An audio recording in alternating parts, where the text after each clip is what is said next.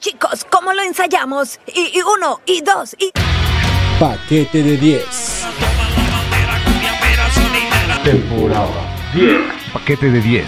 Hola, soy Goku. Paquete de 10. Temporada 10. Las mejores historias, los mejores personajes.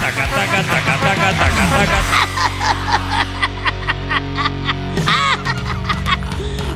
díganme quién fue el genio que se le ocurrió ponerle tirantitos. ¿Fuiste tú, Clyde? En este episodio del paquete de 10. Eres un gordo pendejo cualquiera, pero eres un gordo pendejo excelente. México necesita gordos pendejos como tú. En la medicina que de- se practicaba en México antes de la pandemia y todo ese rollo, era más curativa. Era, siéntate, llegar y me duele la cabeza, ah, pues tómate esto para la cabeza. O tómate esto porque te duele.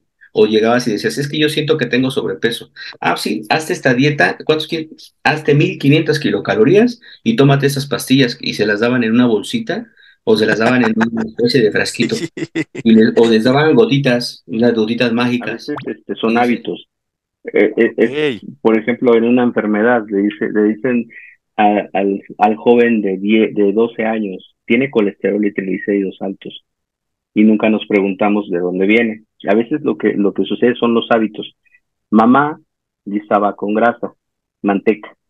Abuelita guisaba con manteca. Cuando llega la mamá del niño, guisa con manteca. Ahora, el problema es que antes caminábamos 10 o 20 kilómetros para llegar de un lado a otro. Y ahora el chico se va, transporta en no, ni en bicicleta, a veces en un, en un bici taxi o en un transporte público, un taxi o en algún este medio de transporte y ya no camina lo, lo suficiente. Entonces, ahí es donde empieza, empieza el problema. Ya Y dice, esto y este, todos los días te las tomas siete pastillas en la mañana, siete pastillas en la noche. Y te dabas cuenta de que estabas aprendiendo a tomar medicamentos y que te estaba drogando y que estabas haciendo cosas que no debías. Y ni siquiera sabían si en verdad te podían funcionar esos medicamentos o no. Y hacían una especie de filas, estoy hablando de varios lugares donde los hacían, y los hacían sentar y les daban una especie de plática motivacional, como una especie de, de, de, como de una secta, ¿no? Y ayudarles y dice, ahora todos van a hacer de esta forma. Y, y, y de ya verdad, no eres gordo. ya no eres gordo, mentalízate, tú lo puedes, así, y, y- y vas a salir de aquí. No, a ver, dilo, yo no estoy gordo. Exacto. papá y mamá son diabéticos, tienes un 50% de diabetes. Pero de ese 50% que te sobra, tú tienes la, la, la, la opción de decir, quiero o no quiero serlo.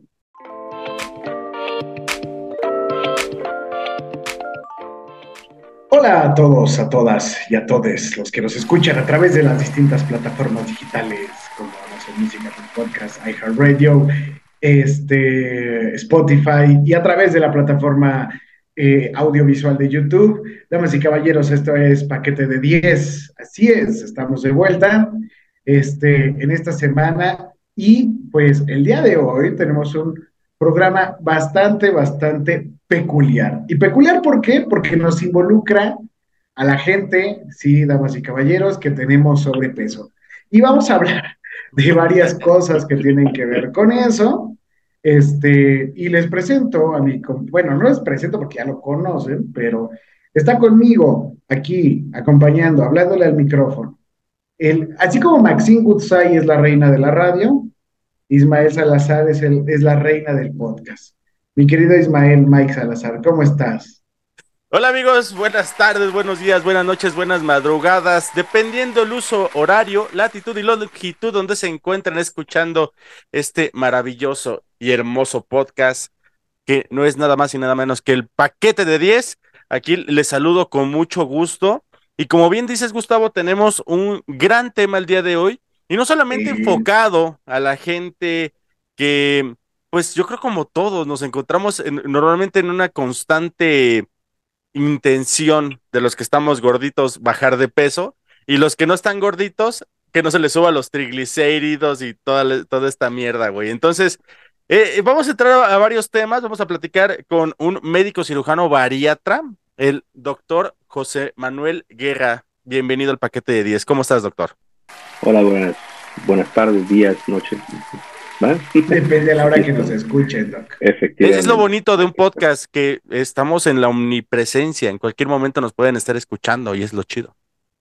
Eso, perfecto, pues Oye, y, para que más o menos, mi querido Doc, vayas viendo el tenor de este podcast, Claro. este, Josué Fernando Ibarra, que era Saludos. conductor del programa, del podcast, el podcast que no aporta nada, te mando saludos, Paz descanse. Hace, hace ratito que hablé con él, te mandó saludos y me dijo que hiciera mención de eso, que te manda un beso en el chiquito, Ah, cómo no. Así Con mucho gusto lo recibimos. Entonces, Entonces, saludos ya. igual de vuelta, e igual besos de vuelta. entonces, ahí está, Doc, para que más o menos no te estreses. Ya veas cómo va el calibre. de- de- de la Ok, ok. Excelente. Di, di- di, doctor, también yo me la sé, entonces no me espanto, ¿no? No pasa nada. No, no, No, es, no, es- Yo- es un hombre, eres un hombre de familia, Doc, eres una persona de estudios, este, nosotros somos unos simples vagos, este, pero, pero siempre que tenemos un invitado con estudios, pues, pues más o menos le vamos marcando la línea, ¿verdad? Para que no se vaya a sentir estresado. No es, Ok, exam- muchas no es examen profesional, doctor, tranquilo.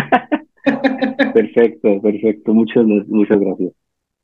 Pues, Oye, Doc, pues, doctor, yo creo que Ah, vamos a empezar más o menos a, a que nos platiques un, un poquito de tu currículum, Doc. Eh, ¿qué es un médico bariatra? ¿Cómo te vas ahí empezando a, a dar esta, eh, como que esa especialidad? Porque yo creo que hay muchas dudas con relación a esto. El único nosotros antecedente que llegamos a poder, poder tener eh, en, en este podcast de la mención de lo que es un bariatra fue cuando tuvimos al buen compa Eder Guzmán, que un besote donde ande el buen compa de compas.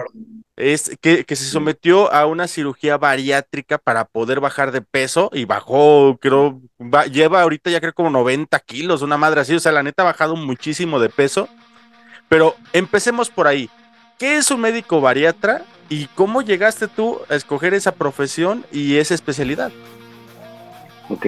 Primero, ¿qué es un médico bariatra? Eh, un médico bariatra es un especialista en el aspecto nutricional y en el aspecto sobre obesidad, sobrepeso, bajo peso, alto peso.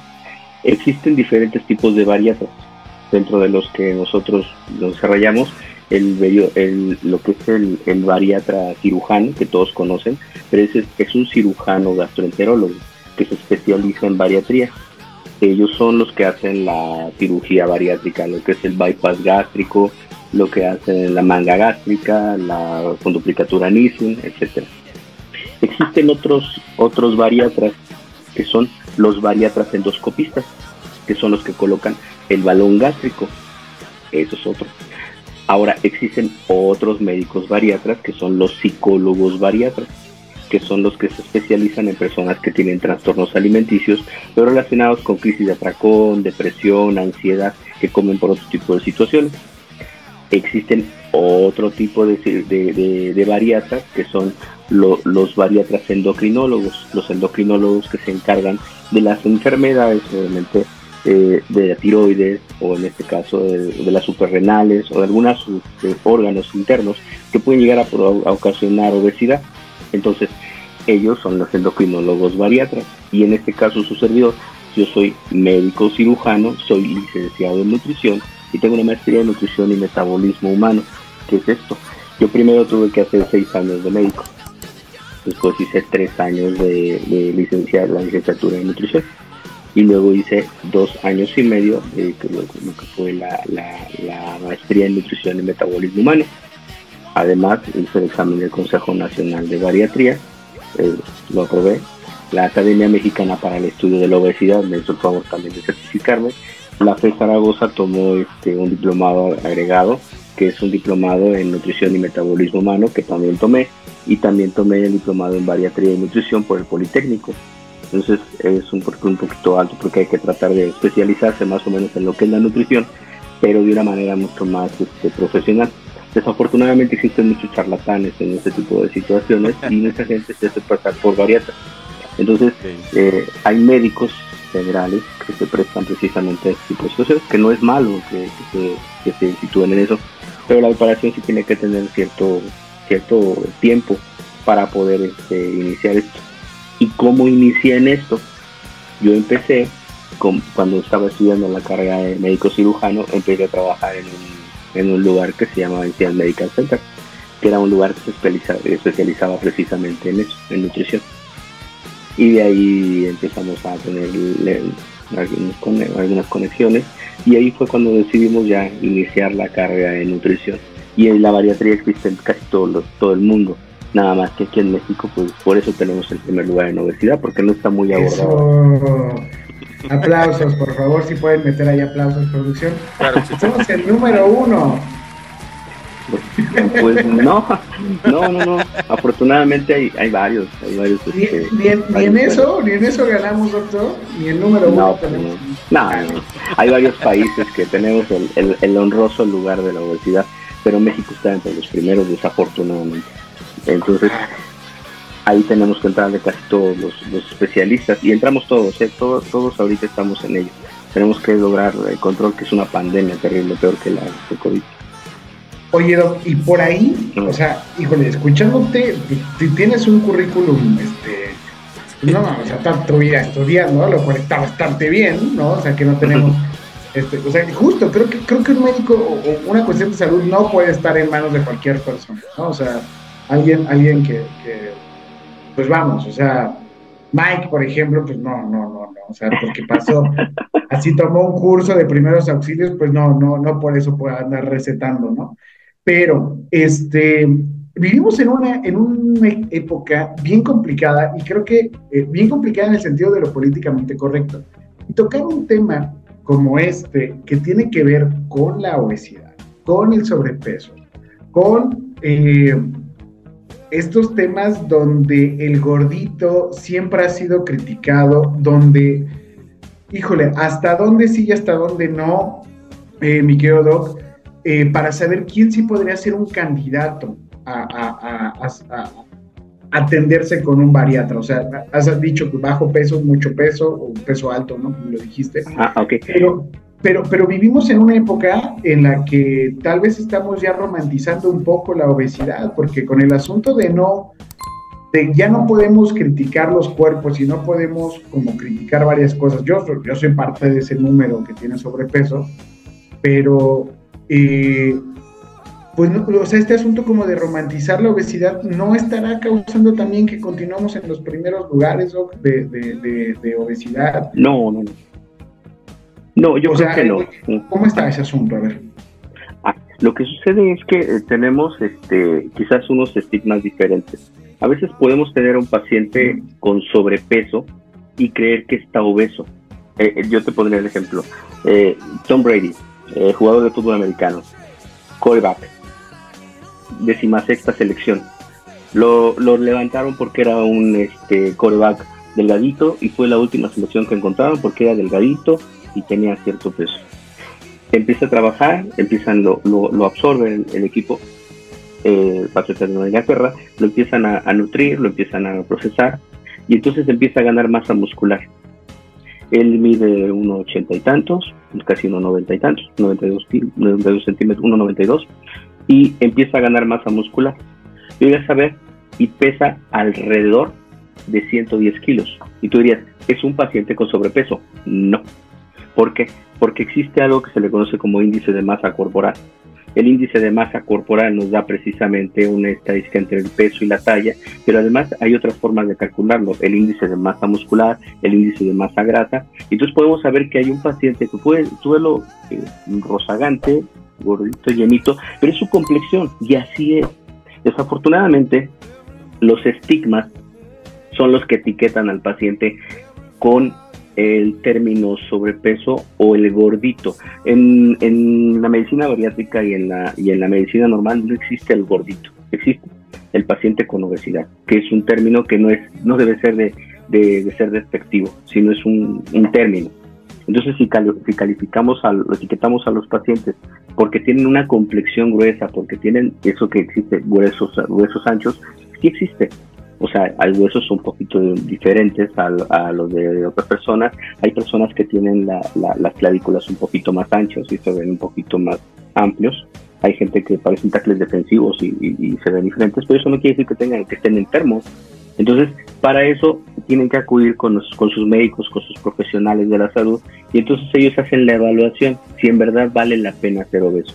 La obesidad se considera a partir del 25% de índice de masa corporal, de ahí para arriba. Entonces ya tipificamos obesidad grado 1, grado 2, grado 3 y ya obesidad mórbida.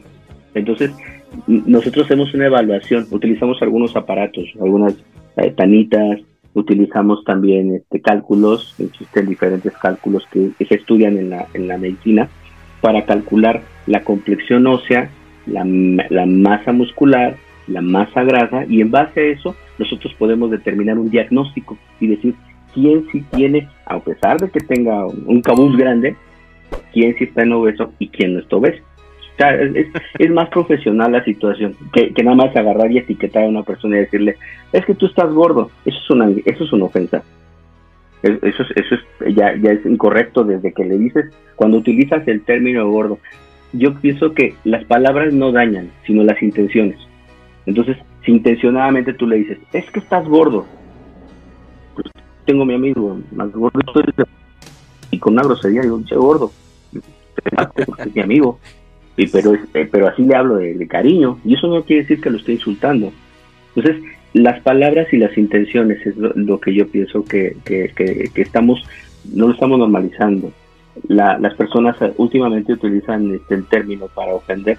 A una persona le puede decir que es, este, no sé, los términos que utilizan últimamente, chairos y esas cosas, pero una persona chaira es una persona, es una, yo voy a cierto punto, una persona que puede ser obesa, pues le puedes ayudar, pero primero identificándolo y haciéndole saber que tiene un, problema. Si esa misma persona tuviera dificultad para respirar, se cansa al subir las escaleras, oye amigo, tienes, tienes un problema de salud y puede ser obesidad. Y si esa obesidad sobrepasa los límites, pues hay una atención profesional. ¿no? Aquí yo creo que también es importante que a todos los que nos están viendo y escuchando, vamos a empezar a manejar algunos temas, algunas circunstancias en las cuales podría parecer que aquí el doctor eh, José nos va a dar algunos tips, algunas cosas, e inclusive hay varias preguntas que nos llegaron con relación a las formas de comer y qué podrían comer algunas personas, etcétera. Pero ojo, no se vayan con lo que nos diga aquí el doctor y menos con lo que le diga Gustavo yo. O sea, esto es una, es una plática, es una charla que les va a acercar qué es, por dónde va y qué se hace con, con esto, con qué se come ahora sí, ocupado de manera tal vez correcta esto de la bariatría. Pero no es una consulta, ¿eh? O sea, no, no, no. no. Ah, con su médico, no chinguen. No, no, no, no, acude con tu médico. claro. esa es la, la, idea. Híjole, entonces, ¿qué caso hacer este podcast si no estamos regalando una consulta? no. Te lo digo, no, porque luego pinche Gustavo se pone a anotar así todas las recetas que le van dando aquí los doctores que invitamos. Y no, espérate, güey, tienen que checarte a ver. Digo, puede ser que Gustavo sea de huesos anchos, no lo sabemos. Digo, es que, sí, y es que ahí también, también ahí quería llegar, este, ahorita que estábamos platicando, Gustavo, eh, este tema de lo de política impolíticamente correcto, que llega un momento, yo considero que se llega como que a normalizar, o sí, también yo creo que se vale la palabra que ocupaste hace ratito, amigo, de romantizar. Es que mi mamá era gordita, mi abuelita era gordita, por ende yo soy gordito y no pasa nada. No realmente. ¿O sí, doctor? Em, no siempre, a veces este, son hábitos. Eh, eh, por ejemplo, en una enfermedad le, dice, le dicen al, al, joven de, de 12 años, tiene colesterol y triglicéridos altos y nunca nos preguntamos de dónde viene. A veces lo que, lo que sucede son los hábitos. Mamá estaba con grasa, manteca. Abuelita estaba con manteca. Cuando llega la mamá del niño, guisa con manteca. Ahora, el problema es que antes caminábamos 10 o 20 kilómetros para llegar de un lado a otro. Y ahora el chico se va a transportar en no, ni en bicicleta, a veces en un, en un bici taxi o en un transporte público, un taxi o en algún este medio de transporte y ya no camina lo, lo suficiente. Entonces ahí es donde empieza, empieza el problema. Ya quizás coma las mismas, la misma cantidad de alimento, la misma calidad de alimento, pero ya la actividad física cambia. Entonces ahí, ahí hay un desfase, ¿no? Entre generacionalmente. Entonces, a veces por eso conocemos gente que en un pueblo puede comer huevo, frijoles y manteca.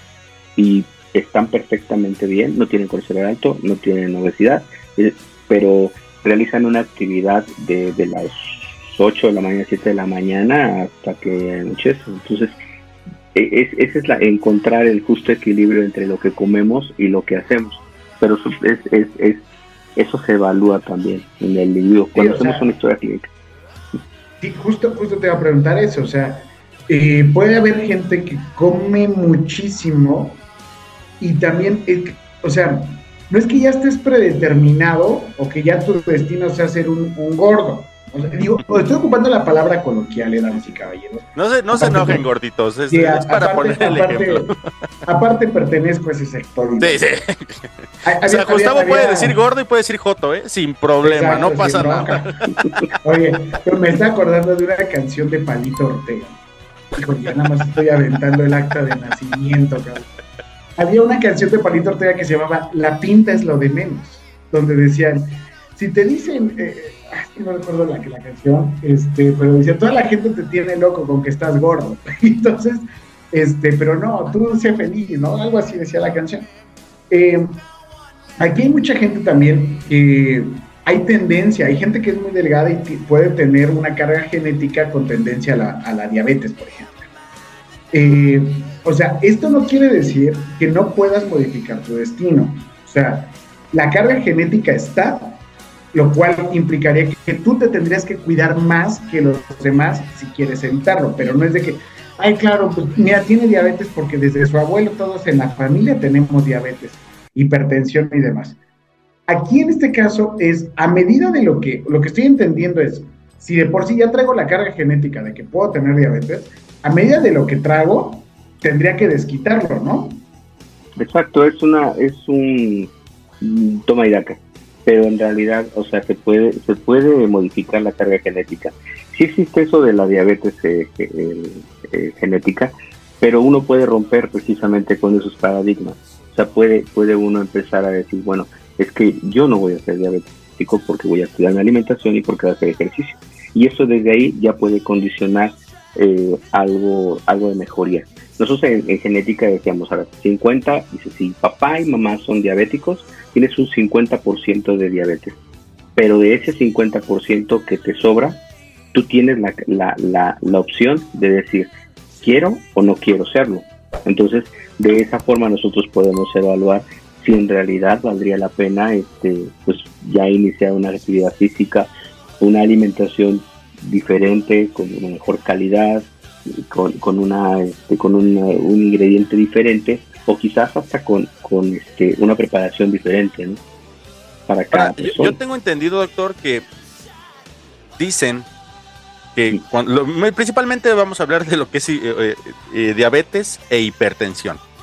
Y yo creo que casi el 99.9% de, de los mexicanos o inclusive de nivel a nivel global que tenemos algún grado de obesidad estamos casi casi enfocados o casi, si no me lo permites, condenados en un momento dado a tenerlo.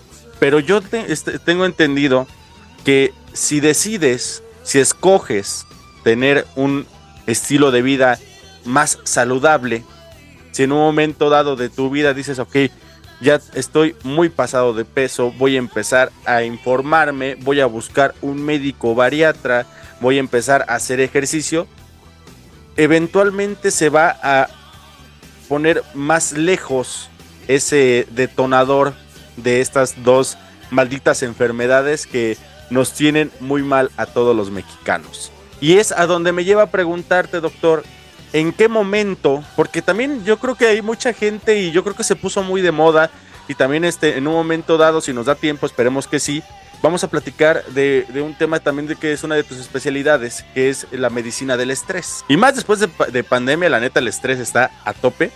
Pero considero que hay mucha gente que inclusive tal vez me podría ahí incluir, ¿por qué no? Que somos algo hipocondríacos. Entonces, ¿en qué momento? O sea, si yo, yo, yo, vendría escuchando este podcast, diría, ah, huevo, necesito un bariatra, güey, porque ya he hecho dietas, o sea, es bien sabido, también en algún momento ha venido, este, inclusive nutriólogos aquí también al, al podcast, eso, o sea, he hecho yo dietas toda mi vida. Y siempre he estado gordito porque mi complexión también es un tanto robusta. Pero, ¿dónde les podrías decir, doctor José, a la gente que nos escucha, que sí ya es tiempo Ahora sí, de que como decía Gloria Trivi, de ir al psiquiatra, pero no. Creo que ya es tiempo de ir al bariatra. bueno, sí, sí, es importante este, eh, a veces tomar en cuenta que a veces ir al bariatra, eh, por lo regular es por referencia médica. Eso es muy importante. El 90% de nuestros pacientes, bueno, en mi caso, en mi caso, son referidos por especialistas cuando nos conocemos muchos médicos, entonces, sabes que el cardiólogo te dice, sabes que es importante que vayas con un bariatra. ¿Por qué? Porque tienes una enfermedad crónica, es degenerativa y de esto depende de que el medicamento funcione bien, depende de tu salud, pero además que te ayuden, porque de esta forma yo voy a poder hacer mi trabajo. Entonces, el cardiólogo, el ortopedista, el, en este caso, este, pues cualquier especialidad, hasta la ginecología ya no se utiliza ahora los bariatras, porque por la preeclampsia y por algunas enfermedades que se pueden presentar con la diabetes gestacional. Entonces, al, ser médicos, nos entendemos, entendemos la, la, problemática. Ahora, si este médico que entiende la problemática es nutriólogo, pues empuja un poquito más al paciente a la mejoría. ¿Cuándo es el momento justo de acudir a un bariatra? Pues va a depender de, de, de primero del conocimiento que tengan de su salud, en, eh, ya con su médico familiar en este caso.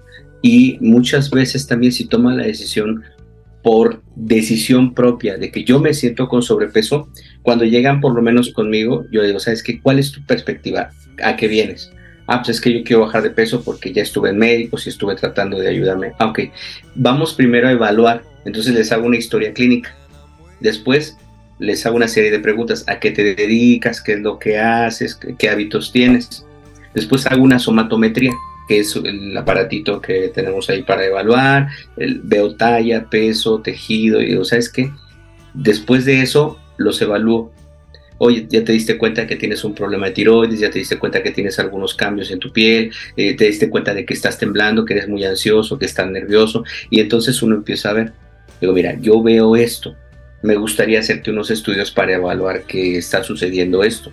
Y con eso poderte decir, sí, sí tienes obesidad, pero tienes esto, tienes obesidad porque eres ansioso. O tienes obesidad porque comes demasiado. O porque tienes una carga genética, porque eres diabético, porque eres hipertenso y hay enfermedades que no, sabes que las tienes. Entonces, eh, en la medicina profesionalmente tienes que llevar una secuencia, que es un método científico y es haciéndolo así con, por fases, por fases. Entonces, cuando ya llegas al diagnóstico, tienes tres o cuatro diagnósticos presuntivos, que nosotros les llamamos síndromes. Entonces, esos estudios sindromáticos son los que nos permiten decir, ¿sabes qué? Sí, sí tienes obesidad, pero tienes un problema en la rodilla. Probablemente sea por tu obesidad. ¿Ya fuiste con un ortopedista? No, pues ¿por qué no vas con un ortopedista? Yo, yo te ayudo a bajar de peso, yo te, te, ayudo, pero además te sugiero que vayas con un ortopedista porque la rodilla probablemente la traes así, terrible, por culpa de la obesidad. Y entonces atacamos la, la posición, porque este paciente probablemente no hace ejercicio porque la rodilla le lastima. Entonces ya ya tengo un bloqueo, entonces, si este paciente no puede caminar y todo ese rollo, tengo que mandarle una actividad física que no implique lastima en la rodilla y mandarlo con un profesional de la salud, en este caso un ortopedista, para que le diga, sabes qué, tienes que hacer esto, sigue yendo con tu bariatra, sigue haciendo tu dieta, pero vas a tomarte esto, vas a hacer estos ejercicios de rehabilitación y entonces toda la maquinaria engrana. Eh, así se maneja profesionalmente, normalmente en la medicina. Nada más que a veces nos quedamos con la idea de que el doctor en la medicina, eh, eh, desafortunadamente en la medicina que se practicaba en México antes de la pandemia y todo ese rollo, era más curativa. Era, siéntate, llegar y me duele la cabeza, ah, pues tómate esto para la cabeza. O tómate esto porque te duele. O llegabas y decías, es que yo siento que tengo sobrepeso. Ah, sí, hazte esta dieta, ¿cuántos? Hazte 1500 kilocalorías y tómate esas pastillas. Y se las daban en una bolsita o se las daban en una especie de frasquito, o les daban gotitas, unas gotitas mágicas, Y dice, esto y este, todos los días te las tomas siete pastillas en la mañana, siete pastillas en la noche. Y te dabas cuenta de que estabas aprendiendo a tomar medicamentos y que te estaba drogando y que estabas haciendo cosas que no debías. Y ni siquiera sabían si en verdad te podían funcionar esos medicamentos o no. Y hacían una especie de filas estoy hablando de varios lugares donde los hacían, y los hacían sentar y les daban una especie de plática motivacional, como una especie de, de, una secta, ¿no? Y ayudarles y dice, ahora todos van a hacer de esta forma. Y, y, de ya verdad, no eres gordo. Ya, no eres gordo. Mentalízate, tú lo puedes, así. Y, vas a salir de aquí. No, a ver, dilo, yo no estoy gordo. Exacto. Hay una película que se llama Dulce Vida, algo así, sale Florinda Mesa y todo eso y sale una, chica que, que, que, les da una aplicación, no sé si han visto. Sí, es sí, una sí. aplicación y eso. Sí, tiene poquito, es ya la Florinda Mesa ya grande, ya de hecho, ya. Grande, Saludos sí, a la señora. ¿Dónde ande? Eh, sí, entonces, eh, eh, eso, es, eso es, es lo más absurdo de la bariatría, pero se hace. Y la chica tiene, tiene una crisis de ansiedad y se come, se come el cabello. Y entonces, eh, pasan muchas cosas ahí, estigmas, ansiedades en esa película, y hablan sobre precisamente todo esto.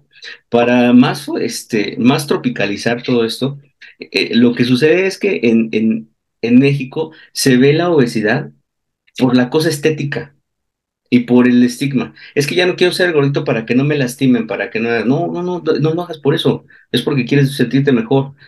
Es que me hacen, me bulean. Muchos niños a mí me los llevan por eso, por bullying. Y yo primero que hago, ¿tú quieres bajar de peso? Tú, tú, no, tu mamá no, y tú quieres bajar de peso. No, sí, porque me están lastimando. Digo, ¿sabes qué? Lo voy a hacer por ti. Pero tenemos que hacer un compromiso entre tú y yo. Y lo platicamos y todo ese rollo, y tratamos de motivarlo. Y si hay necesidad, se le aplica, es que tienes que ir al psicólogo. ¿Por qué? Porque tienes que trabajar tu autoestima. Porque no tiene que depender de eso que tú estés acá bien, ni que estés físicamente o emocionalmente este, estable gracias a, a que te veas delgado. Porque eso tiene que ser nada más parte de tu personalidad. O sea, que tú te sientas un poquito más delgado, te sientas mejor, vas a ganar en autoestima, pero para ti, no para los demás. Entonces, es trabajar mucho esto, esto de, la, de que desestigmatizar a la, a la obesidad como algo como algo de etiquetar a la gente o tratarla con y, y no es, y no es tan simplista como decir, dejas de comer, haces ejercicio y, y bajas de peso, no. Conlleva muchas cosas y se los puedo decir, ¿eh? Yo en, en algún momento de mi vida estuve en un problema de depresión muy cabrona y fue cuando más subí de peso. O sea, y Claro. comía igual, comía igual que otras cuestiones, o no, quién sabe. Eso ya se, sería ah, cuestión de otro análisis. Pero si bien les parece, mire, ya vamos a tener que entrar aquí a nuestra pausa aquí del, del paquete de 10. Se me ha ido rapidísimo, este, casi casi como en consulta, Doc, aquí la, la plática que estamos teniendo. Y Gustavo, a menos que tengas una mejor pregunta que podamos dejar aquí en el aire para que nos la conteste nuestro querido doctor José Manuel Guerra ahorita que regresemos, me gustaría que más o menos, obvio, como ya lo dijimos hace rato, teniendo las reservas correspondientes, de que vayan al médico para que les puedan dar un, eh, digamos, esquema eh, personalizado de todo esto que se necesita para poder bien bajar de peso. Más o menos un poquito de dietas, comidas, o sea, sí se puede comer coquitas si estamos este, eh, en una cuestión de, de- de- de plan alimentario. Sí, o sea, si yo no puedo dejar la coca, puedo seguirla tomando, por ejemplo, el pancito de dulce, eh, todo ese tipo de cosas. Ayúdanos, Doc, por favor, también con eso, porque luego también somos bien pinches necios, cabrón. O sea, sí, Doc, no, no te tomaste ni una coca, mira, por esta que no me tomé ni una, pero no es cierto. no sé, ¿cómo ves, Gustavo? ¿Regresamos con eso o te avientas otra por Yo ahí? creo que sí. No, tengo esa, y bueno, está muy bien esa. Y también lo que si nos podrías decir así ya de forma muy, muy puntual, ¿quiénes sí serían candidatos a una cirugía Ya. bariátrica? Sí, sí, sí, es muy Eso, No des Eso ideas, que es Gustavo, no manches. sí, sa- ¿saben por qué? Es que, Para, es para que, saber cuánto voy a juntar. Sí, güey, no, sí. no, no, A ver es si le muy hago, importante eso. si le hago, si le hago este ahí caso al compa Eder. Pero ahorita que regresemos, amigos, este es paquete de 10 con el doctor José Manuel Guerra. No nos tardamos absolutamente nada. Ahorita venimos.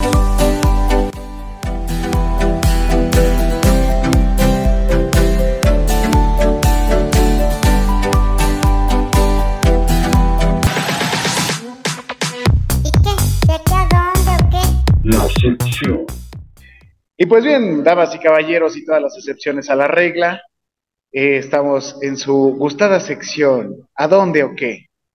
Y el día de hoy este, está con nosotros, para los que nos están viendo a través de YouTube, pues ya se dieron cuenta, que está con nosotros representando el dueño del Centro Cultural. El El mero patrón, el jefe, El patrón. el que pasa los patrones. cheques. Exactamente, del hormiguero. Mi querido, este, híjole, sí, yo siempre te voy a decir, es mi amigo. Y aparte que lo admiro mucho, este, Marco Pacheco, este, está aquí. Hola Marco, ¿cómo estás? Hola Gus, hola Mike, muy bien, muchísimas gracias, muchísimas gracias por la invitación, muy contento de estar aquí. Eh, ¿Te podríamos dirigirnos a ti como la hormiga reina, una madre así, güey? O sea, ¿sí se podría? No, No, mejor Marco No, va. no, con que, con que, con que me digan Marco está bien. Perfecto, Marco, ya quedó. Pues Marco, eh, al cual vamos a comprometer a hacer un episodio eh, completito sobre la gestión y cómo sostener un espacio, este, eh, pues, independiente. Eh, vamos a tener un, un- un episodio de eso. Pues está el día de hoy aquí porque está estrenando, estrenó ya la semana pasada la obra Instrucciones para armar una esperanza. Un texto escrito y dirigido por él con para su, para su compañía. Este, y, y ¿sabes qué me gustó, mi Marco, antes de que nos cuentes de qué va? El, el, el tagline de la obra. Este, cuando, cuando preguntan ahí si es infantil, si es, es para niños y para el niño que, que tienes o que llevas dentro. Entonces, este, eso, eso lo hace muy interesante. Y pues, mi querido Marco, ¿de qué va Instrucciones para armar una esperanza? Pues creo que, creo que un gran punto de partida es justamente eh, a quién se dirige, ¿no? Que sí, eh, los, los más pequeños de, ahora sí que los más pequeños de la casa van a disfrutar muchísimo eh, la diversión y la hilaridad, eh, la corporalidad y la comedia que hay en los cuerpos, ¿no? Y en la, y en la misma puesta en escena. Pero para todos los que somos estos niños adultos que nos encanta eh, hablar con este niño que, que, quizá no le hablamos tanto, nos resuena, nos resuena porque habla sobre la historia eh, de un, a grandes rasgos de un padre y de un padre que busca desesperadamente dejarle un buen recuerdo a su hijo. Y para eso se mete en una travesía en este mundo cortasariano de cronopios y fama para encontrar cuál es el mejor recuerdo que le puede dejar a su hijo. Cortasariano de cronopios. ¿Y qué? Y fama. Y fama. Esa me la está chida. Está ribombante. Es que está- No, es que entonces el texto, mi querido Marco, está inspirado en este libro de Julio Cortázar. Exactamente, está inspirado en el libro de Historia de Cronopios y de Fama de Julio Cortázar. Ey, ya decía yo. Está chido. Oye, este, me encanta, me mandó este ahí Gustavo y nos mandó, bueno, aquí la, en la redacción vimos un poquito más o menos el flyer de cómo va este la obra. Me encanta a mí que al parecer, y dime si estoy mal, vamos a ir a reírnos un ratito. O sea, ya hablando de hilaridad, es de que vas a soltar la carcajada básicamente ahí al teatro. ¿Cómo va esa onda? ¿De qué trata? O sea, ¿sí va por ahí? ¿Sí es, sí es este más de tipo comedia? ¿Lo debo de entender? Sí, sí, sí, es una comedia, es una comedia que si me apuras podría ser una comedia trágica. Este, porque al final, bueno, pues es, es bastante entrañable, pero sí es una comedia, se mezclan, se mezclan cosas del clown, se mezclan cosas de la máscara y se mezclan cosas de la farsa principalmente.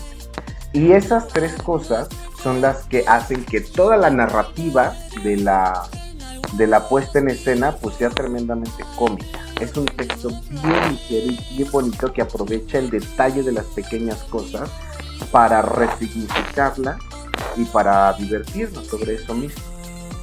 Y, ahora e- sería muy importante, mi Marcos, si nos puedes compartir un poco del proceso de, de la obra. Eh, se tiene la idea entonces de que al ser una matiné, pues es un teatro para niños, un teatro que implica, pues a lo mejor para los adultos decir, ah, voy a ir a ver botargas, voy a ir a ver pastelazo y pedos con talco, te había dicho, fíjate, me acordé de todo. Sí, sí, sí, muy bien. Entonces, Este, entonces, Pero Ah, con y con- talco, con- vete a la verga. sí, o sea, y, y- y Yo con nunca lo había visto eso, pero bueno. no, yo sí lo llegué a ver. Este, Es que a los bares donde va Gustavo, así le hacen para encontrarse. Ahí se van, ahí, como que luego se esconden y a pedo se van localizando. Ok. Entonces, estructuras narrativas muy simples, personajes eh, arquetípicos que, que a lo mejor no requieren muchísimo esfuerzo. Pero estamos Sí, a cuando, cuando de escuchas clown, güey, es lo primero que se te viene a la mente. Cuando escuchas no, clown es simple, o sea, y es algo que, mm, no sé. Y y hay una mala interpretación del clown, o sea, eso es muy importante también decir. Pero entonces, estamos hablando de un texto basado en Cortázar, cómo lo bajaron para niños. O sea, me, me gustaría saber ahí por qué es importante también que los adultos se animen o tengan esta intención de, de acudir a la sala, de acudir al foro, eh, a ver una obra que sí es infantil, pero que al final del día eh, pues no, no es tan simple como parecería. O sea, ¿cómo, ¿cuál fue el proceso de ustedes para poder aterrizar un Cortázar a niños y llegar a estos niños como nosotros, ya treintones y más? Es que fíjate que es, es bien chistoso porque la obra tiene varios niveles de lectura. Al final no es lo mismo para nosotros un recuerdo que para un niño. Un recuerdo de un padre no significa lo mismo para un niño que para nosotros. Al final todos tenemos una relación con nuestros padres, mejor o peor. Este, y ese tipo de relaciones y ese tipo de narrativas son las que vemos en, en la escena, porque incluso desde el absurdo tocamos temas como el vacío, de cuando los padres le regalan vacíos a sus hijos, que un niño se va a reír porque ve un regalo que está vacío y un adulto va a entender en qué momento eh, son estos vacíos que a los que uno se enfrenta conforme va, va creciendo.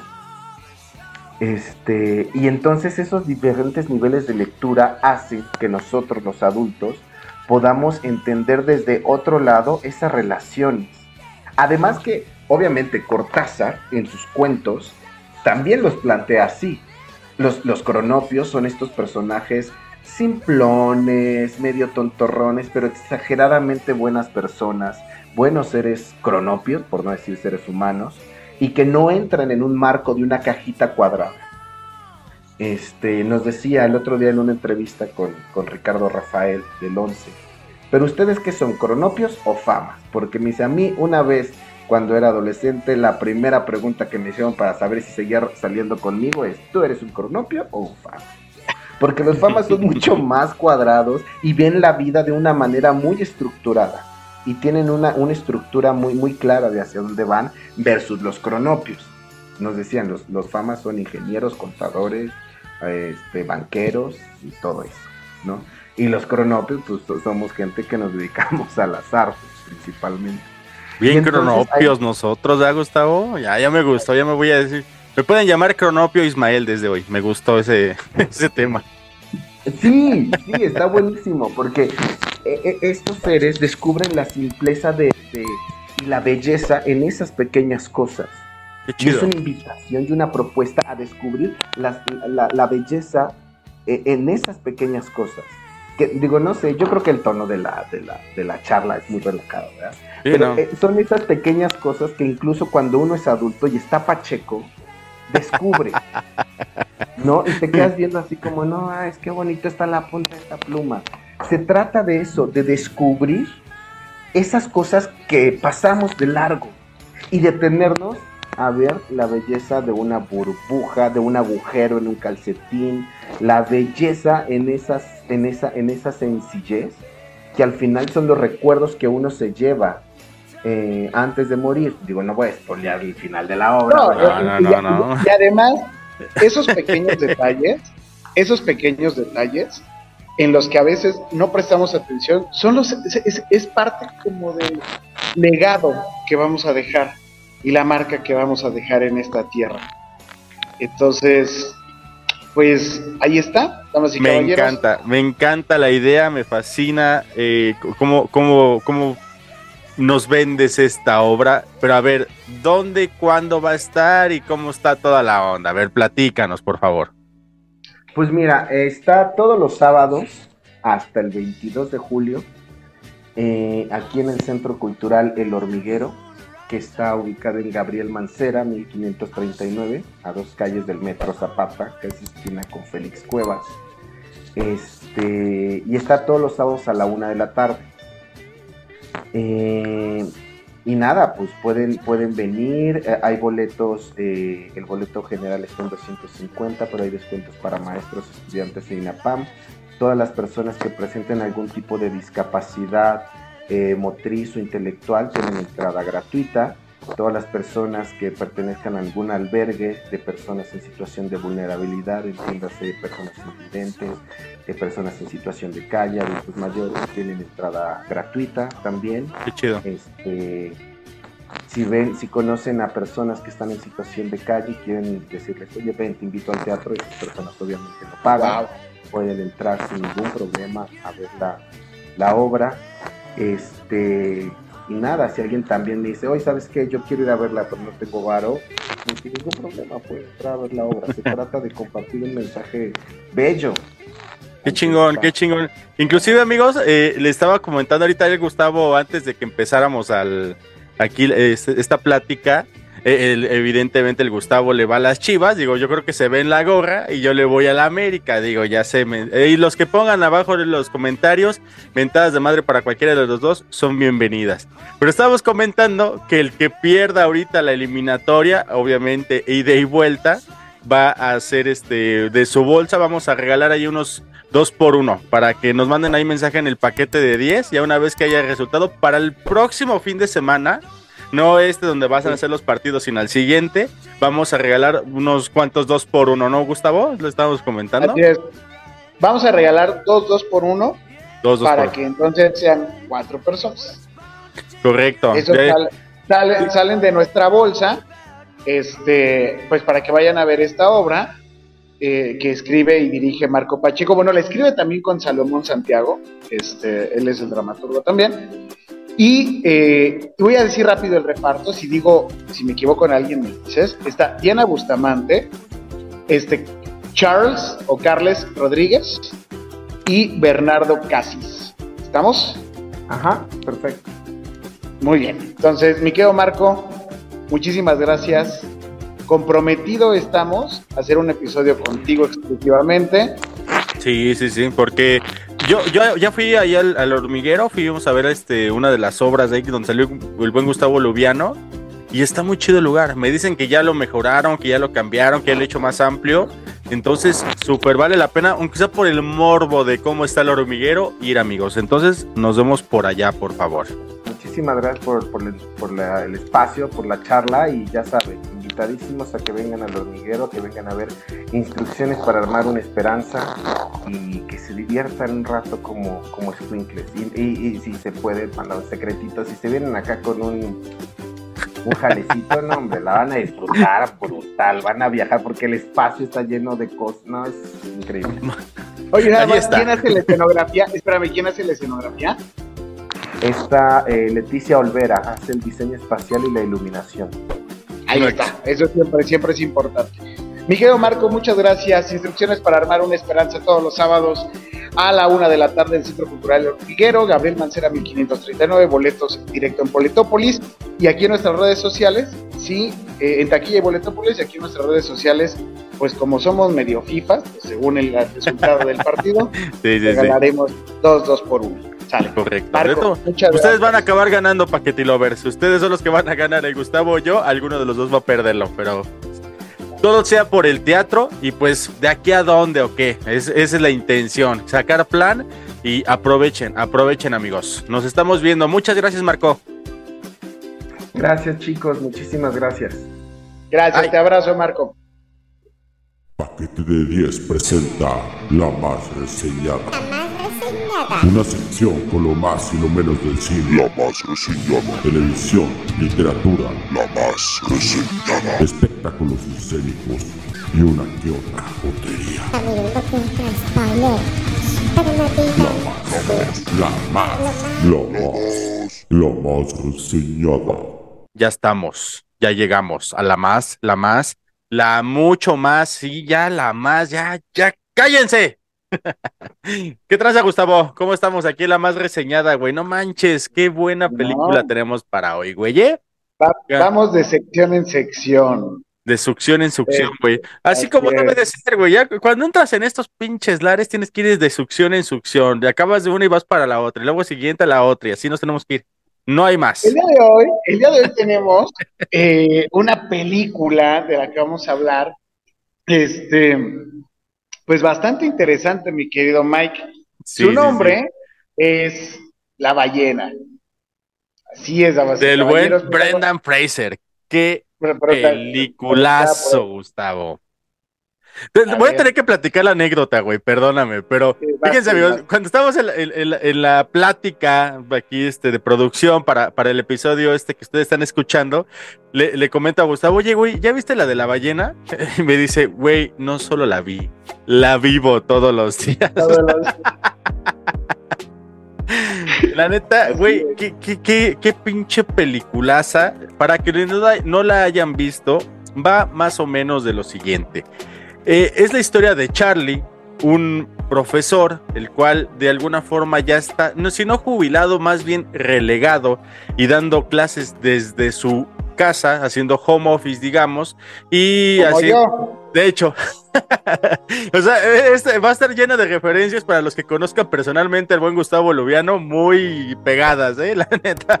Nada más porque él sí es un, un melona, este melómano, que, que muy vanidoso y que él sí pone normalmente su cara en medios públicos, pero si no sería básicamente lo mismo.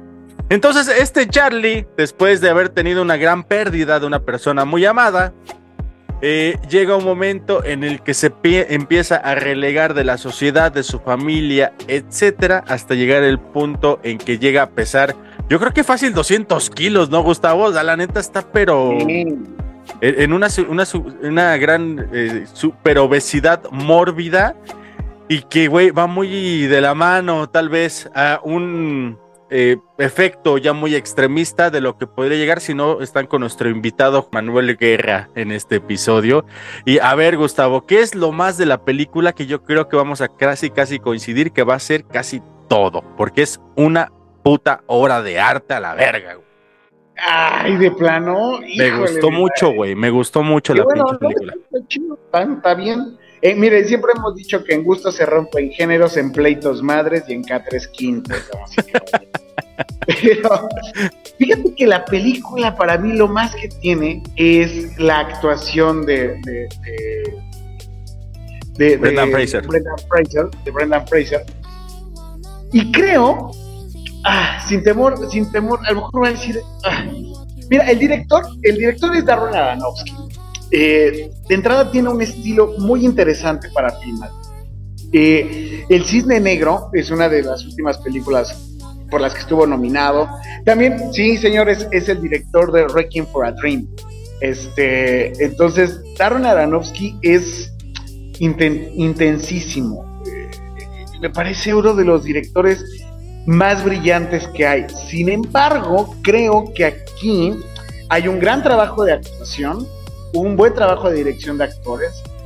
Sin embargo, no acabo yo de marchar con el trabajo que ha hecho en otros lados Darren Aronofsky. La- O sea, lo más que tiene para mí la película es justamente la adaptación, porque está basada en una obra de teatro. O sea, y se siente, güey. Cuando Sí, estás viendo sí. la película, es un solo espacio, un solo acto, entran los personajes como en una obra de teatro, y se, se- se siente una obra de teatro. Creo que eso es lo que, por lo que debería de gustarme, pero justamente por eso no me gustó. Creo que la fotografía, la fotografía no es la mejor. Sin embargo, hay un gran trabajo de dirección de actores de Darren Aronofsky. Brenda Fraser está muy bien, por algo ganó el Oscar. Sí, y súper merecido. Sí, la neta. Y, y entonces a mí me parece que, que eso es de lo, lo mejor que tiene la película. Sin embargo, eh, creo que lo menos, salvo lo que tú me digas, eh, mi querido Mike, eh, lo menos que tiene la película es que se te va muy rápido y te deja ciertas cosas inconclusas. Yo no he visto la obra de teatro, no conozco el texto de la obra de teatro, no sé cómo la adaptaron al cine, pero siento que hay arcos dramáticos que quedan inconclusos, mi querido Mike. Fíjate que No, yo me dejó dudas. lo- en lo más podría poner que gracias a Dios no conozco ni sé ni tengo ni puta idea quién es Darren Aronofsky. Por eso yo creo que disfruté tanto la, la- la película, güey, porque realmente, o sea, sin tener ninguna referencia del trabajo de, o sea, lo único que yo conocía era al Brendan Fraser y eso por el George de la jungla, güey, o el cabrón del de la momia, y esa era mi referencia de, de- de Brendan Fraser. Y, güey, disfruté muchísimo la película porque si lo ves así co- como, él lo, lo va mencionando en diferentes ocasiones dentro de la trama de la misma, eh, va un poquito más allá de... Hubo mucha crítica, mucho desmadre en esta película diciendo que la gordofobia y que respetemos a los cuerpos y mamada y media, pero neta no tiene absolutamente nada que ver con la obesidad. O sea, si hubiera sido una persona enferma, punto de otra cosa, hubiera llegado al mismo contexto, al mismo objetivo, que es en un momento dado la depresión. La perra depresión, güey, es lo que, es lo que, lo, que el, el mensaje de la película. El no dejar ir, el estar todavía con, con- atadismos de, de la antigüedad, de en algún momento de tu vida, cosas por el estilo. Eso, ese mensaje está súper cabrón de la película, güey. Y, Me y es muy interesante porque aparte es homosexual el personaje. El texto es de Samuel, eh, de Samuel Hunter, Hunter. Este es el texto de la obra de teatro. Entonces, eh, esto que acabas de decir, güey, o sea, el asunto, la temática de la historia es, es, es bien, bien, bien fuerte. Y creo que es un bofetadón respecto al tema que estamos tocando en este episodio, eh, de no romantizar la obesidad, porque también es un asunto de salud. Y lo digo como una persona que tiene sobrepeso. Simón. Este, sí. Sí, no, bueno. y creo que, que cada quien también está tratando por salud, porque puede ser, lo platicábamos ahorita, lo van a estar escuchando en el episodio, pero pues estamos platicando también que una delgadez no habla de, de una salud, de ser saludable. Entonces, pero también trata uno de ser la mejor versión de, de- de- de- de sí mismo. Pero vivir en depresión, no atenderte, este, ay, e- este enamoramiento que vivió este personaje de Brendan Fraser, que lo deja ahí. Digo, no estamos como contando, bueno, sí ya estamos spoileando demasiado. No, pero se vale, güey. Bueno, por eso es la más, porque ya en todos lados la han, expo- la, la- la han reseñado, en todos lados este, ya, ya lo saben. Y sí, güey, in- inclusive eh, complementando, porque no difiero, complemento este, esta situación que dices tú de que esta persona es, es homosexual, que le recriminan en toda la pinche película, es que nos dejaste por un hombre. ¿Y cuál es el tema? Créeme lo que pasó de largo. O sea, para mí, si, si ese era un intento de inclusión forzada, para mí no lo fue. O sea, realmente fue como No, que una que- persona que ama y punto, no pasa nada. Y, se, y se enfocan en lo que, en lo que deben de. eh, por eso me gustó tanto la película. Lo menos para mí en un momento dado, si tú quieres. Sí, coincido en el tema que sí deja muchas cosas inconclusas, van muchas cosas muy vagas, muchas cosas que inclusive se acaban muy de madrazo. La, eh, la relación Thomas. que tiene con el chavito este Thomas, eh, el, el que supuestamente es como tipo mormón, pero se llama de nue- nueva vida, nueva era, como que acaba de muy de putazo, así como de repente, pum, pum, ya se fue a la verga, ya, adiós, se acabó. Ese tipo de cosas fueron las que no me encantaron. Llega un momento que te hacen una trama, yo a la mitad de la película, güey, yo no sabía en qué iba a acabar. Dije, no mames, este, esta madre, qué pedo, o sea, en qué va, de, eh, cuál va a ser el desenlace de todo este pinche desmadre que se está armando. Y cuando llega al mismo, híjole, ahí sí como que me dejó muy, eh, neta, te cae. O sea, como que llevamos así bien entrados, bien emocionados y como que pff, se cayó. Creo que es importante verla porque Sí, claro. sí es comprender situaciones y condiciones de vida que a lo mejor nosotros no podríamos comprender si no, si no lo tenemos cerca. Eh, y pues es bien padre, la pueden ver en Amazon Prime Video, la pueden ver en HBO, la pueden ver en Netflix, la pueden ver, está eh, eh, en Apple TV. Este, en algunas plataformas cuesta, en otras es gratuita. Este, la verdad es que es que difícilmente, y si te voy a decir algo, Mike, veo a Brendan Fraser hacer otro trabajo tan bueno como este. Y, y, y si te, va, te pones muy exquisito, la neta, nada que ver con sus anteriores personajes, el George de la jungla que estamos platicando ahorita, el del diablo con el diablo, todos esos personajes, güey, la neta, si tú dices, ay, no lo quiero ver porque la neta me caga el personaje del Brendan Fraser, date la oportunidad en esta película. La neta es otro personaje completamente. ¿Tú la viste en español o en inglés, Gustavo? En inglés, cuando son gabachas las veo en inglés. Ok, yo también la vi en inglés y la neta lo súper disfruté. Hizo voz de gordo el Brendan Fraser, güey. O sea, hasta eso le puso, güey. Se ve, como lo dijeron también en algún, en algún lugar, eh, ese cabrón entró personalmente en ese estilo de vida, de depresión, de dejarse caer y todo. Güey, y se nota, no mames, a como está con el George de la Selva, a todo pinche mamado, su cabellera acá, y ahorita como está actualmente, así que ya cualquiera de, tú o yo, Gustavo, cualquiera de los dos podría ser el pinche Brendan Fraser, güey, se descuidó muy cabrón, y eso solamente te lo puede llevar en la depresión. Y es, eso, eso es lo que yo creo vean la película no con la intención de ver la gordofobia que fue tan sonada. Véanla con la intención de ver un espejo de depresión que todos en mayor o menor medida tenemos en algún momento de nuestras vidas y la van a disfrutar. Es como ver un espejo muy turbio de lo que llega a ser tu persona y sí, se vale, en un momento dado hasta vas a querer soltar un par de lágrimas por ver la desesperación y el enojo de la familia que está alrededor y lo quieren sacar de ese tema y él no quiere. Entonces, güey, la neta, una super película que no se pueden perder. La neta, si no la han visto, véanla. Y si ya la vieron, vuelvan a ver porque está muy buena. Así es, damas y caballeros. Pues bueno, véanla, véanla, es interesante. Ahora ya tienen otros datitos extras para poderla ver, este, véanla desde, desde su perspectiva, échenle ojito, es como teatrito, este, está bien padre y coméntenos pues, aquí abajo los comentarios de aquí de YouTube o de inclusive ya se puede también en Spotify mandar comentarios acerca del episodio. Mándenos ahí sus comentarios acerca de qué piensan de la película y no olviden rankearnos, eso también es muy importante cuando están en Spotify. Ahí están las estrellitas, pónganle cinco estrellas, no les cuesta nada, por favor, y nos nos ayudan a llegar con más personas.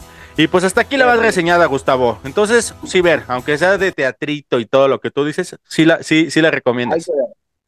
Pues sí, por Brendan Fraser, porque difícilmente va a tener otro, otro personaje así en su vida. ya está.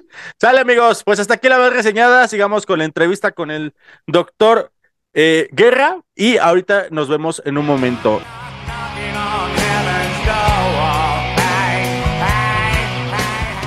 Ya estamos de regreso en este podcast. Para los que nos ven en YouTube, pues se pierden la selección musical del gran José Manuel Guerra, que, tiene un gusto musical bastante interesante.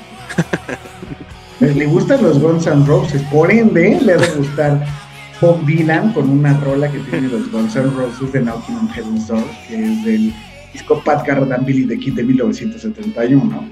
Es un rolo.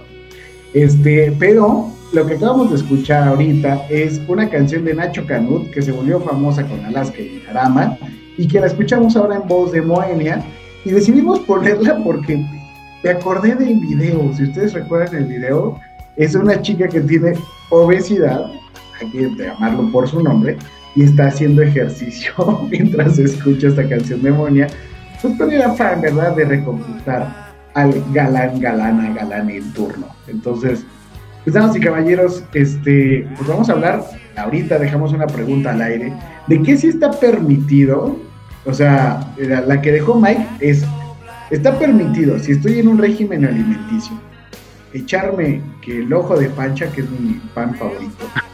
Y este... Yo pensé que hubiera jurado que era el virote, güey. No sé por qué. se sabe, se sabe. si me puedo chingar ocho baguettes al mismo tiempo. y casi sin masticar, ¿eh? es lo impresionante. y si también me puedo chingar, además de eso, una coquita.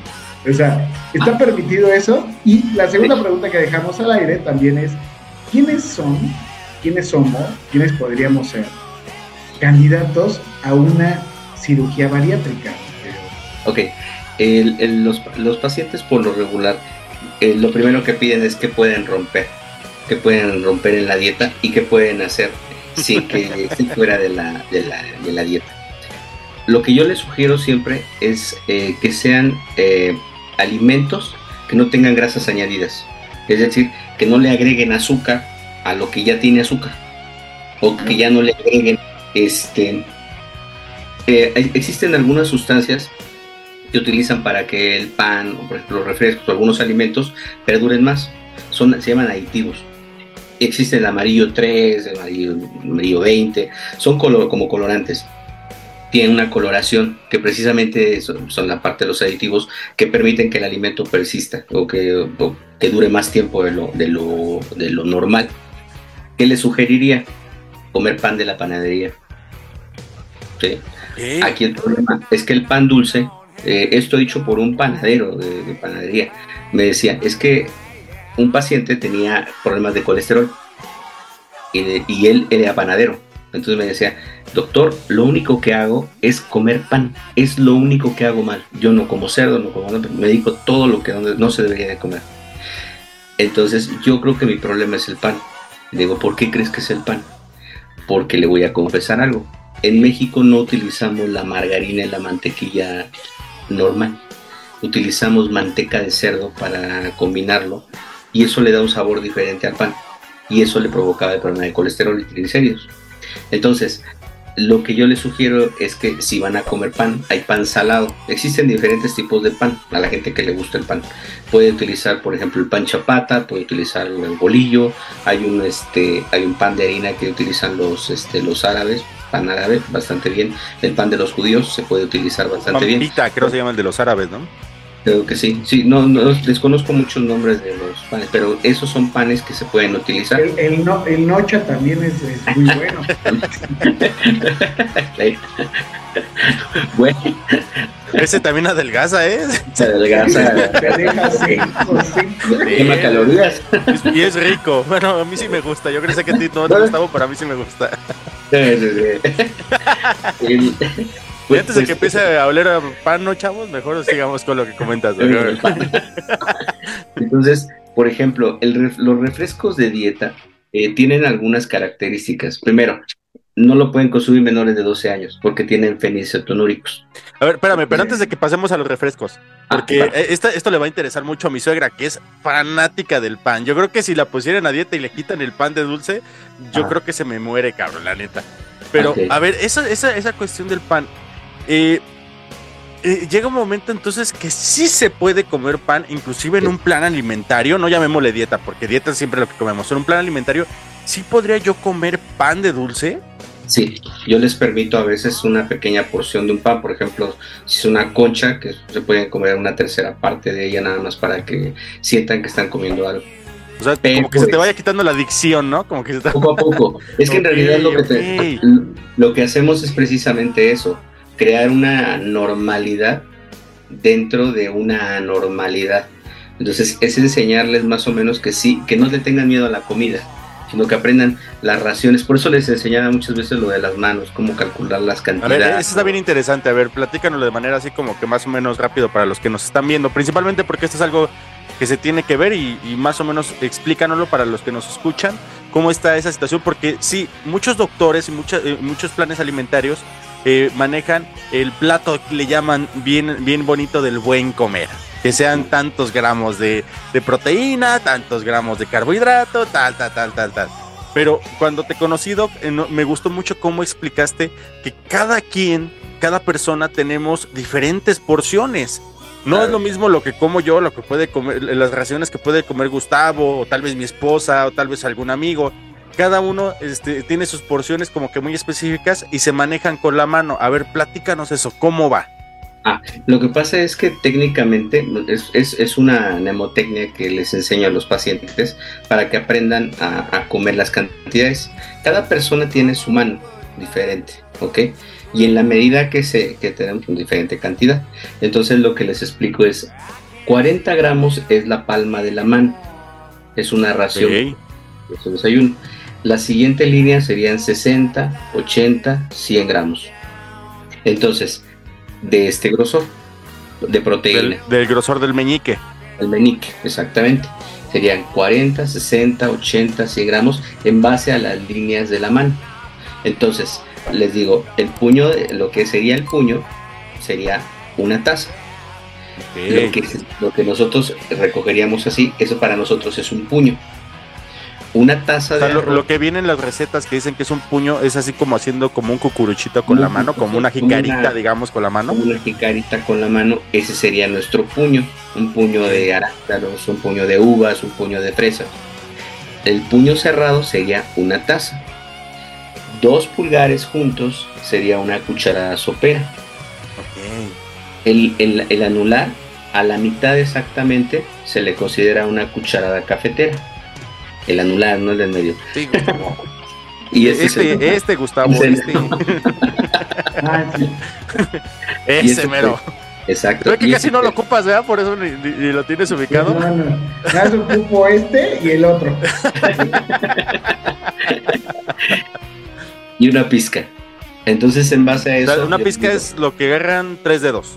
tres dedos y, y lo movemos. Eso es una pizca. Entonces yo les decía, todos, cada humano somos diferentes. Entonces tenemos que saber hasta cuánto podemos consumir. Esa es una forma, por eso mis 100 gramos son diferentes a los 100 gramos de, Gus, eh, una este, eh, diferente de cada persona, son 100 gramos.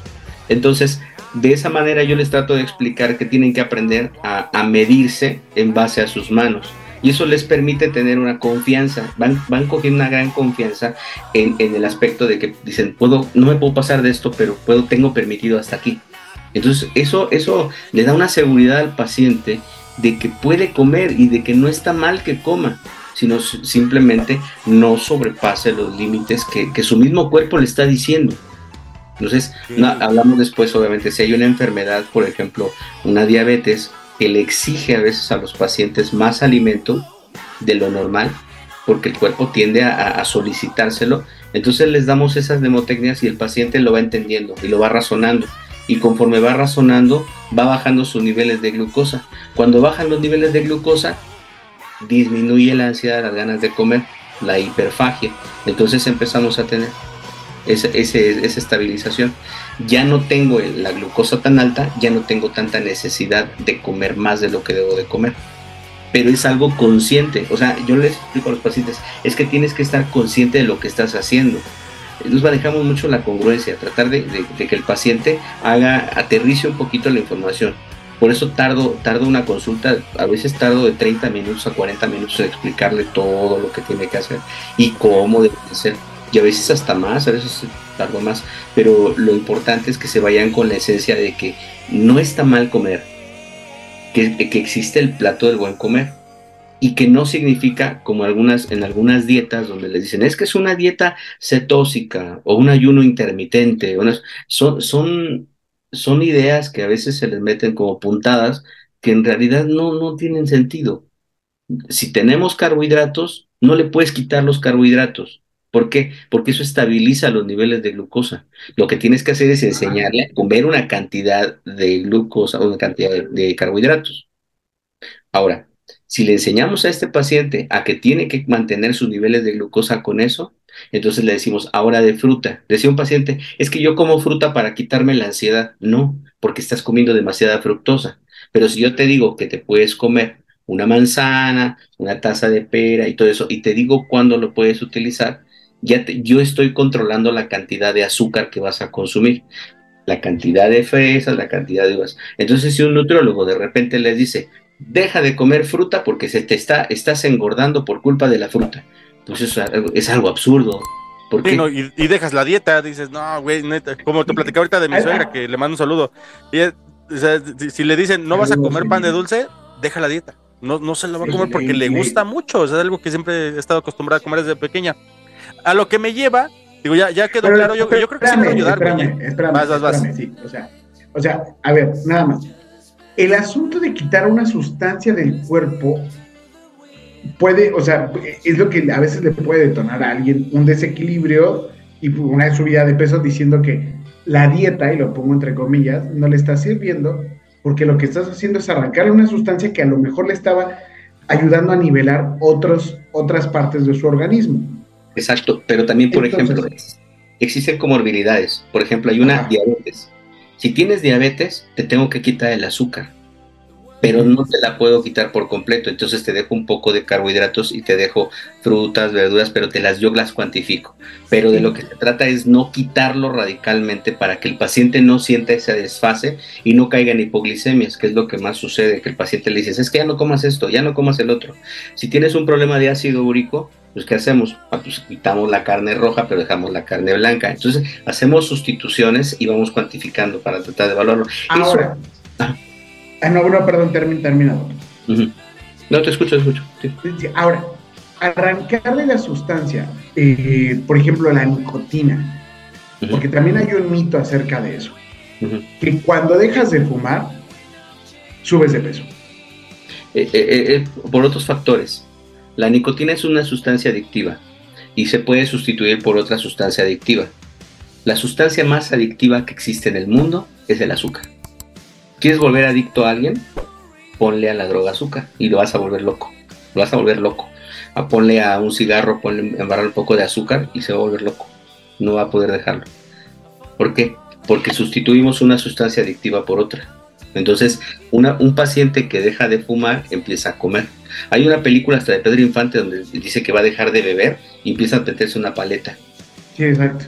Tira la paleta y dice, ya, ya me hiciste caer, tira la paleta y se toma un, este, un tequila de nuevo. Entonces, es, es, es, es, sustituir. Aquí el problema no es lo con qué está sustituyendo su, su, su deficiencia o su depresión o su ansiedad o la sustancia adictiva, sino qué tanta carga emocional tiene como para requerir una adicción.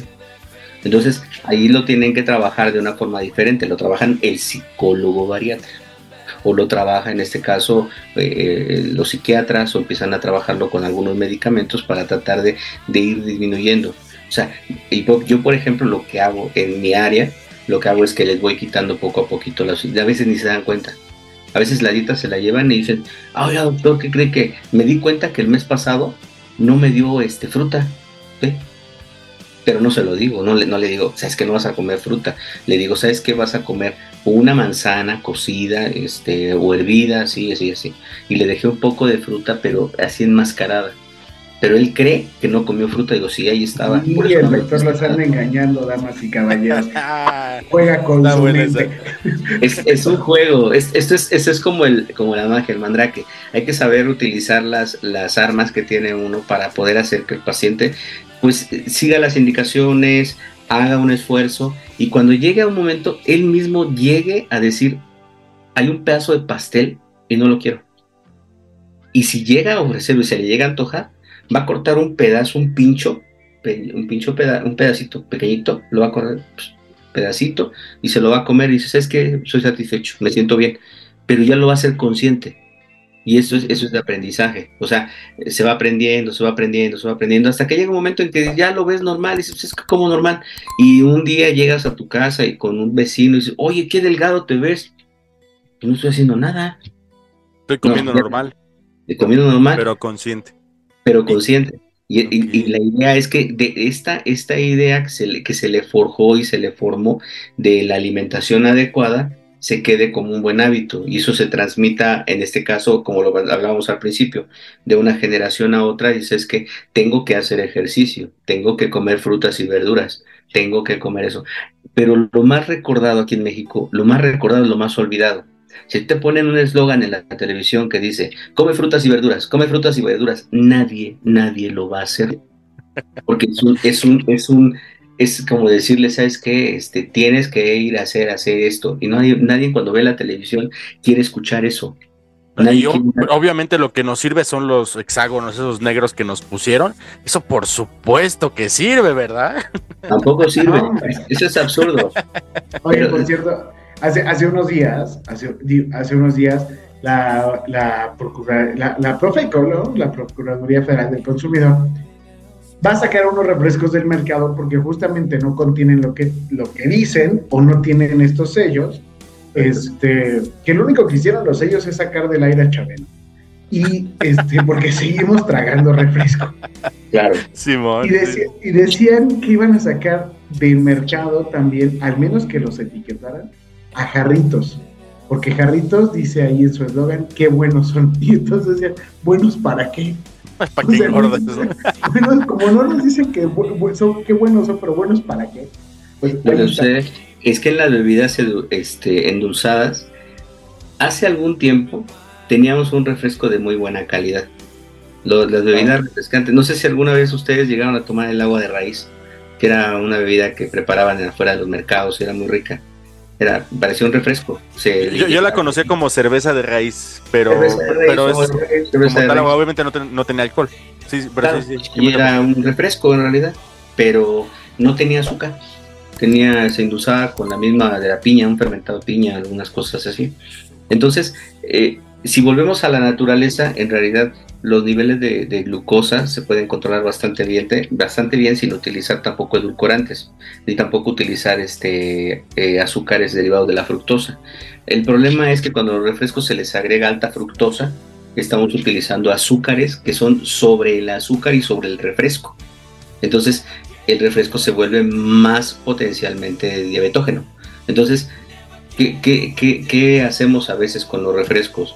Yo, por ejemplo, para una persona tan adicta ya al refresco, empiezo a veces dándoles unas pequeñas porciones de Coca-Cola sin azúcar, que ya la hay, o sea, un poquito. Y posteriormente, o sea, es que, ¿por qué no valdría la pena tomar agua gasificada? Hay una agua gasificada que ya la venden. Y dicen, oye, sabe rica y como que me ayudó a lo que yo siempre quería, claro, tener una digestión adecuada y todo ese rollo. Ya, ya lo cambiaste. Pero ir quitando poco a poco y cuando es un paciente que de plano no lo puede dejar, entonces dices, es que no puedes tomar refrescos. Ahí va, Ni puedes tomar. Pero ya cuando hay un poco más de confianza, cuando hay un poco más de confianza con el paciente ya le dices, no, esto no. Oye, pero esto está prohibido. Y entonces el mismo paciente dice, bueno, es que me lo quitaron. Pero ya lo ve como una especie de resignación. Dice, ya, ya me lo quitaron. Ahora, ¿todos los refrescos hacen daño? Sí, pero no nada más por el azúcar, sino por el daño renal que pueden llegar a ocasionar y por algunos problemas de la, obviamente, de la digestión de los carbohidratos y todo ese rollo. Puede llegar a provocar hasta daño renal. Entonces, en realidad, el 90% de los alimentos que consumimos nos podrían hacer daño, pero en un exceso. Tú te tomas un vasito de refresco una vez a la semana, dos a la semana, no pasa nada. El problema es que la gente quiere comprarse una botella de dos litros para toda la familia consumir unas grandes De cantidades. tres o tres y medio, ya la coca ya la venden la- el, el titán. Pero entonces, para que, un para que, para que no, no, no, te- no le tengan miedo a acudir a su médico, no les quitan el refresco, no les quitan el pan de dulce, se los van sustituyendo. Lo que entonces me gustaría que, que entráramos, Doc, porque también nos llegaron algunas preguntas al respecto con relación a la segunda pregunta. Fíjate, ya nos aventamos casi toda la segunda parte con, con la primera pregunta, pero ahora hay que ir con la segunda pregunta, que es a la cirugía como tal de médico bariatra, que la neta suena como, como, como que una situación mágica, güey. O sí, no hay pedo, hazme un bypass y vámonos, no hay bronca. Sí, o sea, así como de, güey, como no voy a poder seguir la dieta, o el, Ya me el régimen conozco. ya me conozco, güey. Doctor, métame una bolsa en el estómago para tragar menos. Cualquiera lo puede hacer, o qué onda, cómo, cómo es este proceso de, No, no, de no. la, se- de la selección del candidato ideal para un- una operación este, de bypass gástrico o bariátrica. El candidato ideal eh, existe. Tiene que ser un paciente que tenga un índice de masa corporal por arriba de 40%. O sea, tiene que ser un obeso grande. Dos, que se ponga en riesgo, que el riesgo-beneficio sea mayor. Es decir, un paciente que ya tiene esa cantidad de peso tiene un riesgo de infarto bastante importante y tiene un riesgo bastante de poner en ri- está- su vida está en riesgo todo el tiempo. Entonces hacerle una cirugía implica evitar que este paciente muera. Ahora, para llegar a la cirugía bariátrica, se tiene que contar con ciertos este, estatus de salud. Se hace una preparación previa, o sea, hay una preparación para ello. Tiene primero que pasar a nutrición con nosotros para prepararlo para ese tipo de cirugías, porque después de que el, estómago se haga pequeño, va a tener muchas complicaciones. Hay algo que se le conoce como dumping, que es una alteración que empiezan a tener problemas para eh, eh, eruptar y tienen problemas digestivos donde la- el- se puede paralizar un poco el intestino y es complicado. Miren nada más. Mira, nada más empezamos a hablar de la cirugía y ya se puso como puerco el Gustavo.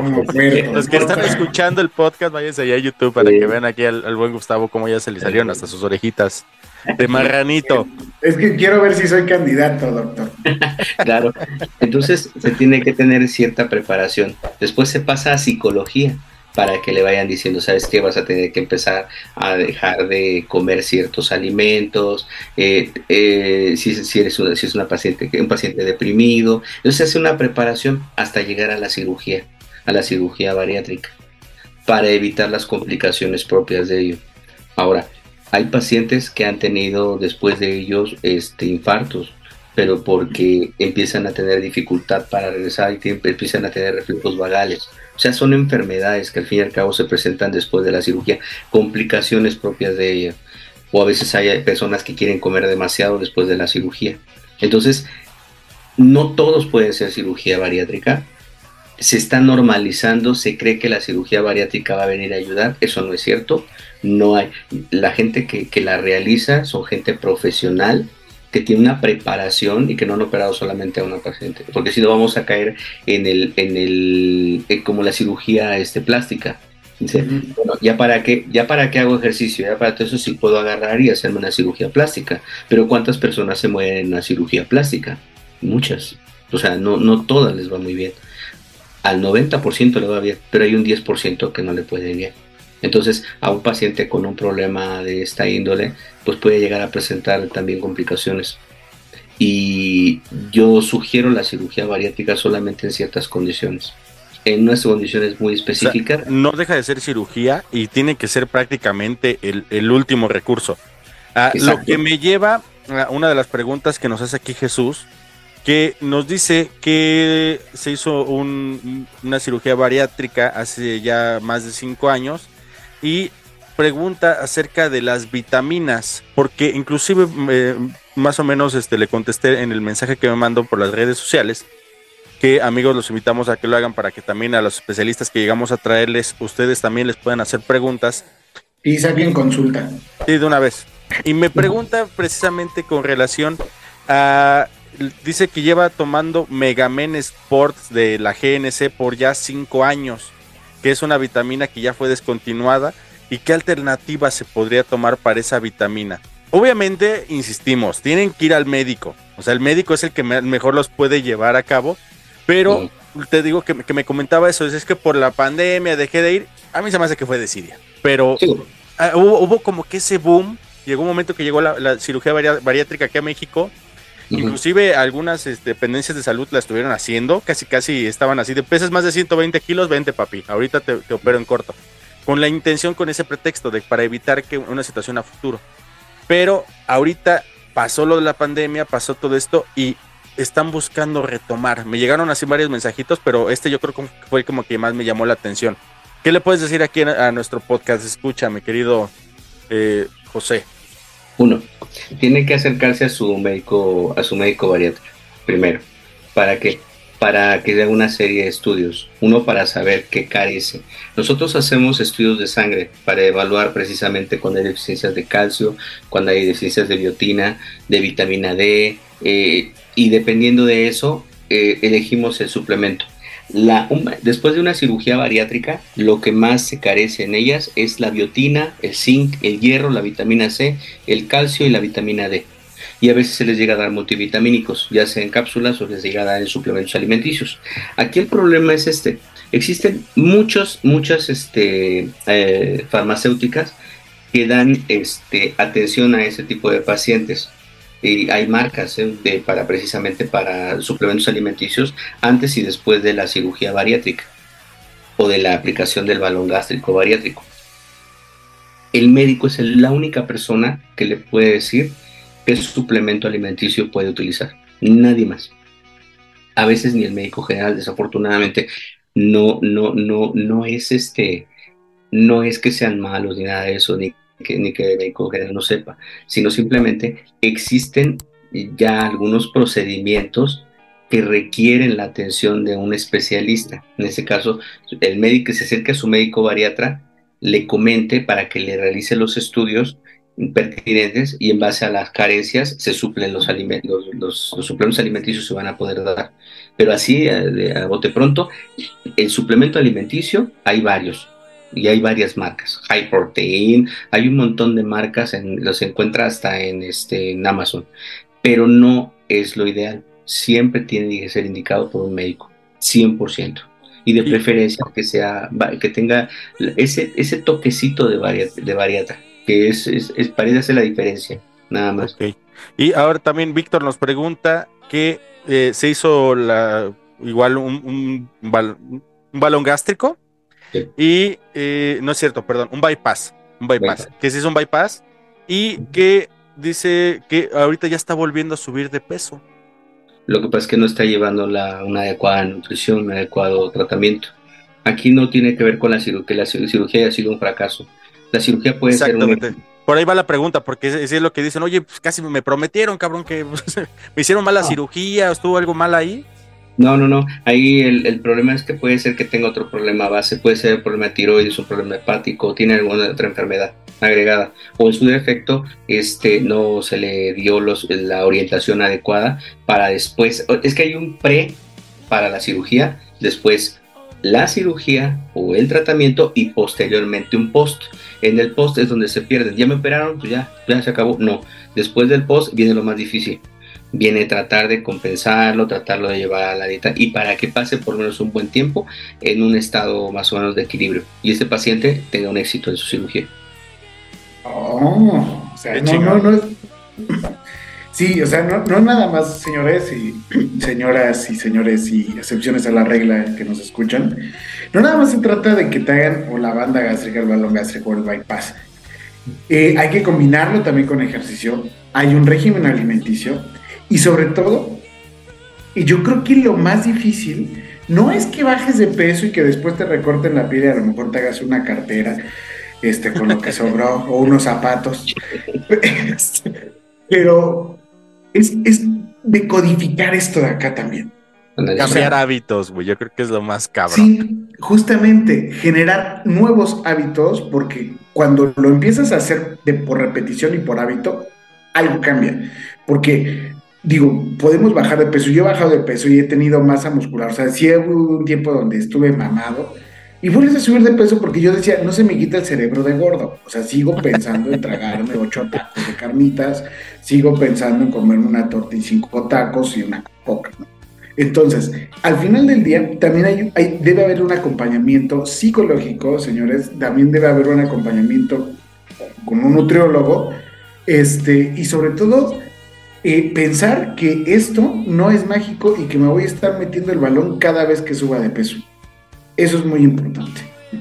Mi querido Doc, ¿a dónde te pueden contactar? ¿A dónde te pueden localizar? Evidentemente, como ya lo comentaste al inicio, eh, primero es ir con el médico familiar, el, el, acércate a tu clínica, acércate a tu médico para que te pueda canalizar con un bariatra. Pero sin ánimos de que se te haga ahí, se te aglutine toda la gente afuera de, de tu consultorio diciendo yo quiero ir con el bariatra. A ver, ¿dónde te pueden contactar, mi querido doctor? Mire, es muy fácil. Eh, el, tengo una página directamente que se llama Doctor José Manuel Guerra Valerio Bariatra. O en su defecto, en las redes sociales en, o directamente en Bariatrix. Eh, ese es el lo que manejamos, Bariatrix, Nezahualcóyotl, Bariatrix Tepepan, Bariatrix Pantitlán, que son este, los consultorios que tenemos. Y en, o directamente, eso es en Facebook, Bariatrix cualquiera de ellos, o directamente en Twitter también, Bariatrix de Zahualcóyotl, Bariatrix México, Bariatrix Tepepan, todo es Bariatrix más Doctor José Manuel Guerra. De acuerdo. Pues vámonos, vámonos, mi querido Gustavo. Vámonos a hacer ejercicio porque sí, tenemos que bajar esos kilitos de Vámonos por unos tacos y después vamos a hacer ejercicio porque el doctor dijo que lo que tragas lo tienes que desquitar. Entonces, comamos y después vamos a ir a correr 8 kilómetros. De acuerdo. Este, pues muchas gracias, este, amigo José Manuel. Muchas gracias, doctor. Este, mi querido Mike, muchas gracias. Despídete de la banda porque voy a cerrar yo. Fíjate la puerta. Ahí estás, ahí estás. Tú cierras el changarro, amigos. Los dejo aquí con mi querido Gustavo Lubiano, doctor José Manuel, José Manuel Guerra, perdón. Muchísimas gracias por haber estado aquí en el paquete de 10 y acudan al médico, amigos. Es, es muy bueno y les hace falta. Pues ahí está, sigan Variatrix en todas las redes sociales. Nosotros nos escuchamos la próxima semana a través de las distintas plataformas. Gracias por habernos escuchado. Yo soy Gustavo Lubiano y no se pierdan, no se pierdan, señores, paquete de 10 en todas las plataformas. Síganos, denle like, compartan, sobre todo compartan este episodio porque a alguien, alguien le puede servir. Nos escuchamos la próxima semana. Adiós.